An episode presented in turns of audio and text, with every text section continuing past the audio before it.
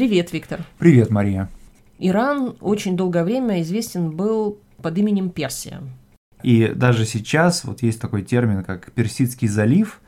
Иран – это самоназвание, да, то есть Иран – это страна ариев. Вот это название Айрани, тут прямо прочитывается Иран. А вот название Персы угу. и Персия это название дали Персии греки, греки да. которые воевали с Персией, и это был их очень серьезный и важный противник.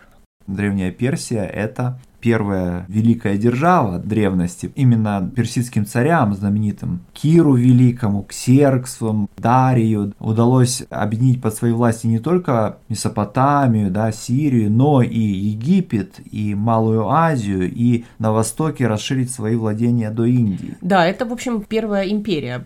Первые цивилизации, если взять Месопотамию, или, скажем, Египет, или там Китай, то не было вот такого завоевания соседних народов. Mm-hmm. Такого масштаба. Такого масштаба, да. да. И вот что интересно, что вот Иран это такая страна, в которой с одной стороны вот очень рано появляется эта великодержавность, да, а с другой стороны вся его история отмечена длительными периодами, когда Иран попадал под внешнее господство. Да, можно отметить несколько волн этих завоеваний. Ну, во-первых, греки в борьбе с персами, греки mm-hmm. очень сильно закалились, и следующее поколение mm-hmm после греко-персидских войн. Это поколение Александра Македонского. Хоть он, собственно говоря, и не грек, но тем не менее вот греческую культуру он принес на восток в результате завоевания Персии. И почему, собственно говоря, он великий? Mm-hmm. Для того, чтобы великим стать, в тот mm-hmm. момент нужно было победить Великое Царство. Да, и великого царя, какой он был царь Дарий III, Персидский. Персидский, да. Да, и победив его,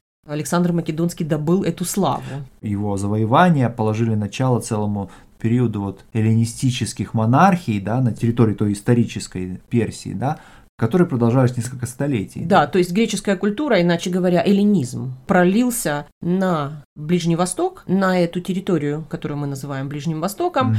и это была первая волна. Угу. Ну, там, вторая волна – это арабы, да, арабское да. завоевание, когда Персию накрыло этой арабской волной, ну, да, да, и Иран был завоеван, но при этом оказалось, что он все равно сохранил свою идентичность, типа он пророс ну, сквозь да. Э, это арабское завоевание. Мы видим его mm. влияние mm. на арабскую литературу. Да, потому что вот эта знаменитая арабская поэзия, она э, вобрала в себя влияние вот персидской придворной поэзии, да, которая на самом деле вот возродилась после эллинистического и, части римского периода происходит возрождение Ирана при сасанидах, третьем-седьмом веках нашей эры. И вот эта высокая придворная культура, да, впоследствии уже под властью арабских халифов, особенно под властью аббасидов, это вторая династия арабских халифов, отличавшаяся от первой а, династии а, умайядов, тем, что они перенесли столицу из э, Дамаска, арабского, собственно, места, да, в Багдад, ближе к тому самому Ирану, чтобы, с одной стороны, держать его под контролем, а с другой стороны, они при этом кооптировали представителей вот этой э, иранской аристократии. И в результате вот эта знаменитая арабская культура и поэзия, в частности, да, под властью багдадских халифов, испытала влияние э, иранское, персидское. Да? Ну а спустя несколько столетий иранская культура, язык, поэзия, они вот снова возрождаются, ну, прежде всего в творчестве поэта Фирдоуси.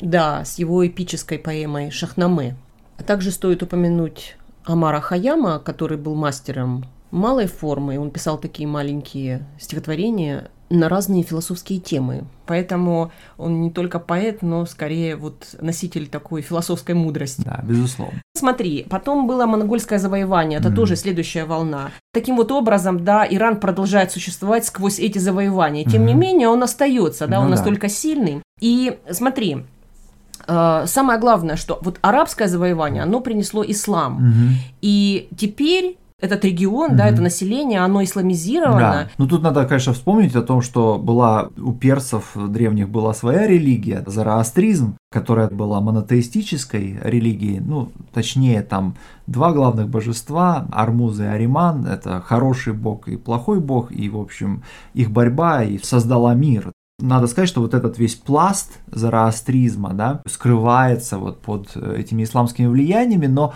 при всем этом особенность Ирана сохраняется и в той форме ислама, которая в конечном счете становится преобладающей в этой стране, а именно в исламе шиитского толка. Иран это шиитская mm-hmm. страна, но тем не менее мы можем сказать, что Ирак это тоже шиитская mm-hmm. страна, но только потому, что в Ираке шиитов достаточно много, mm-hmm. им их большинство, mm-hmm. да, но в Иране шииты занимают совершенно другое положение, да, да и это очень важно, да. что мало того, что это народы разные, mm-hmm. что иранский народ, да, и арабы mm-hmm. в Ираке и те, и другие шииты. Mm-hmm. Но при этом положение шиитов в Ираке, mm-hmm. они находятся не у власти, да. А Иран это, в общем, шиитское государство. Да, да, да. Но шиитский ислам, ислам шиитского толка стал вот официальной религией Ирана тоже не сразу на самом деле. И здесь надо вспомнить, что, собственно, отличает шиитов от суннитов. Речь идет о том, кто должен был быть истинным наследником пророка Мухаммеда. И, в общем-то, шииты это те, кто полагали, что истинные халифы или вот наследники пророка это люди, которые являются его непосредственными потомками. Но у Мухаммеда, как известно, не было сыновей, у него была дочь Фатима, которая была замужем за его двоюродным братом. Звали этого брата Али, и, соответственно, Шия – это партия или сторонники Али, то есть э, того, кто с их точки зрения был истинным, непогрешимым халифом. Но в итоге вот этой гражданской междуусобной войны, которая разразилась, в первое столетие после смерти пророка Мухаммеда победили сунниты, да, то есть те, кто были сторонниками просто избрания халифа. То есть не обязательно было быть потомком в буквальном смысле слова, можно было быть потомком в духовном ну, смысле. Да. Сунниты принимали такую позицию. Да, надо сказать, что первые вот столетия истории ислама, они отмечены гонениями, которые испытывают шииты, и долгое время они часто оказываются в положении преследуемого религиозного меньшинства под властью мусульман-суннитов. Шиизм становится официальной религией Ирана только около 1500 года. Именно тогда, вот уже через несколько столетий после и арабского, и монгольского завоевания, к власти в Иране приходит династия сафавидов. При ней ислам шиитского толка уже окончательно утверждается в качестве официальной религии, и с тех пор Иран становится фактически единственной такой великой державой, которая принадлежит вот именно шиитской ветви ислама. Все остальные крупные державы мусульманского мира суннитские, то есть Османская империя с одной стороны, держава великих моголов в Индии тоже сунниты.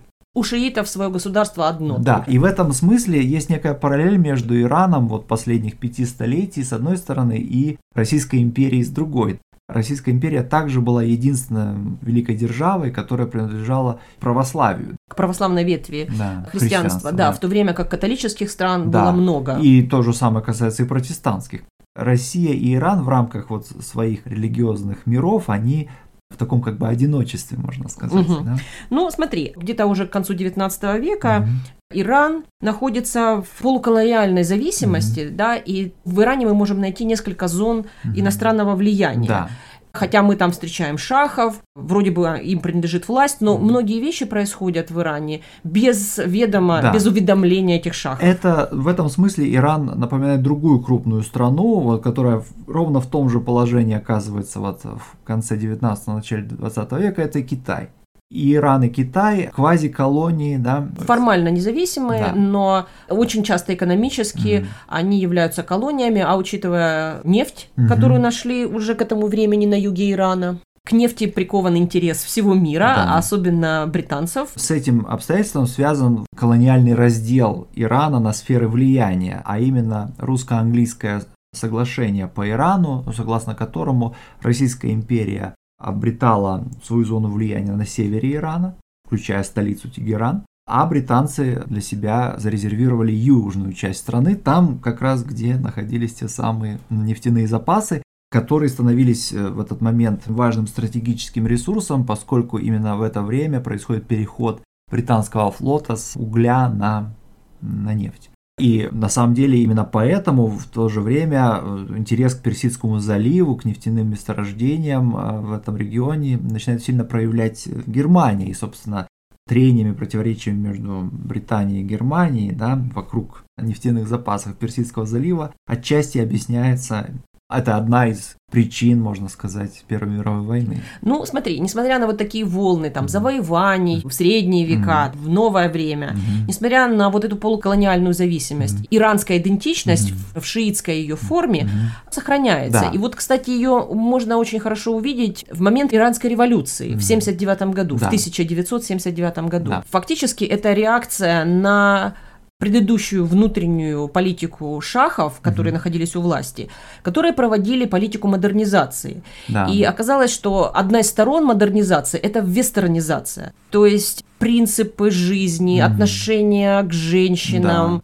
да. институты да. Да, государственные – это все приходит с этой модернизацией. Да. Можно сказать, что вот иранская революция 79 года – это реакция на эту вестернизацию. Да, безусловно. Особенно в том, что касалось массовой культуры, действительно положения женщин, да, вот в результате многих десятилетий вестернизации, которая проходила при последних шахах, вот династии Пахлави, которые правили уже вот э, в 20 веке. Это все выглядело очень спорно и скандально, можно сказать, да, с точки зрения вот более консервативно и религиозно настроенных элементов иранского общества, и в частности с точки зрения духовенства, да, мусульманского шиитского духовенства. Ну, даже то, как выглядели женщины. Ну да, то обстоятельство, что сначала среди элиты, а затем уже просто среди городского населения женщины постепенно снимают хиджаб и одеваются по-европейски, да, это уже является нарушением каких-то вот принципов, да, каких-то буквально, может быть, понятых правил. Традиций. Да, и традиций. А да. теперь можно представить себе реакцию деревенского населения, mm-hmm. да, которая хлынула в города, да, да. в результате вот модернизации, mm-hmm. и это трещина в обществе mm-hmm. между элитами mm-hmm. и массой населения. Да. А учитывая то, что это у нас время массовой политики, эти настроения оппозиция, которая существует в Иране, оппозиция mm-hmm. шахам, mm-hmm. используют, безусловно. Да. Оппозиция в Иране она очень разная. Mm-hmm. Есть и светские mm-hmm. группы, среди оппозиции, да. и они тоже, в общем, это тоже вестернизация. Конечно, да. Ну, допустим, есть, например, вот светские иранские националисты, да, но самым известным из них был премьер-министр в начале 50-х годов, был такой премьер-министр Мохаммед Масадек. Ну, он был известен тем, что он попытался национализировать нефтяную отрасль, да, которая до тех пор была под контролем британцев и американцев. Но, правда, ненадолго это ему удалось сделать, потому что британцы с американцами дальше организовали переворот, и, в общем, Мухаммеда Масадека скинули.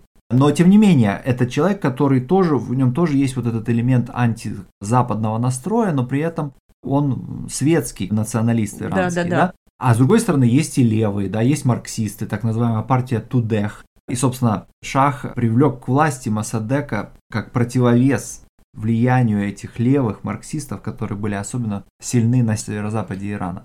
Можно сказать, что шахам удавалось вот эти вот светские формы оппозиции своей власти победить одну за другой, часто противопоставляя их друг другу, да? Да, там даже были же и традиционные конституционалисты, да. да? То есть светская оппозиция, она была многообразная. Да. Но оказалось, что опасность для шаха представляет другой тип оппозиции, да. это религиозный. Потому что к концу 70-х годов именно этим религиозным лидерам и, конечно же, прежде всего Аятоле Рухайла Хамейни удалось возглавить широкую коалицию, да, куда вступили и светские националисты, и даже левые отчасти, да. Другие представители оппозиции, да, вот э, такие светские, они не звучали так убедительно. Ну, смотри, несмотря на то, что они светские mm-hmm. и они противопоставляют себя шаху, mm-hmm. они все равно связаны с Западом, да, потому конечно. что это все равно западные концепции, идеологии. Да, да. И поэтому для того, чтобы быть своими, да. в общем, им, безусловно, нужно поддержать религиозную да. оппозицию. А степень антизападных настроений, особенно, я бы сказал, антиамериканских, потому что к 50-м, 60-м, 70-м годах господство британцев и европейцев, оно сменяется именно преобладанием а, американцев. Последний шаг, Мухаммед Реза Пахлави, он был одним из главных союзников Соединенных Штатов на Ближнем Востоке в ходе Холодной войны. Но понимаешь, тем не менее, революция не происходит в результате того, что, например, жизнь становится невыносимой, mm. и беднейшие слои населения поднимаются на борьбу. Так революции представлены mm. в марксистских учебниках. Да, да, да. Как правило, революцию делают элиты. И во многом это было можно сказать, даже спровоцированы американцами, mm-hmm. там, президентом mm-hmm. Соединенных Штатов Картером.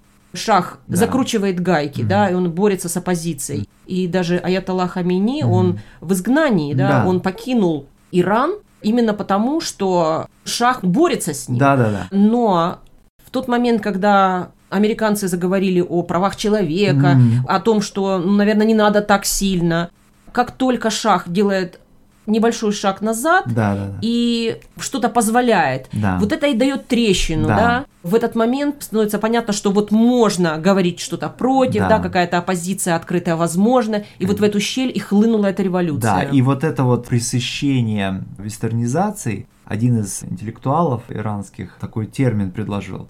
Westoxication, да, это значит пресыщение всем западным. да. Интоксикация Западом. Да, именно это настроение вылилось в какие-то массовые протесты.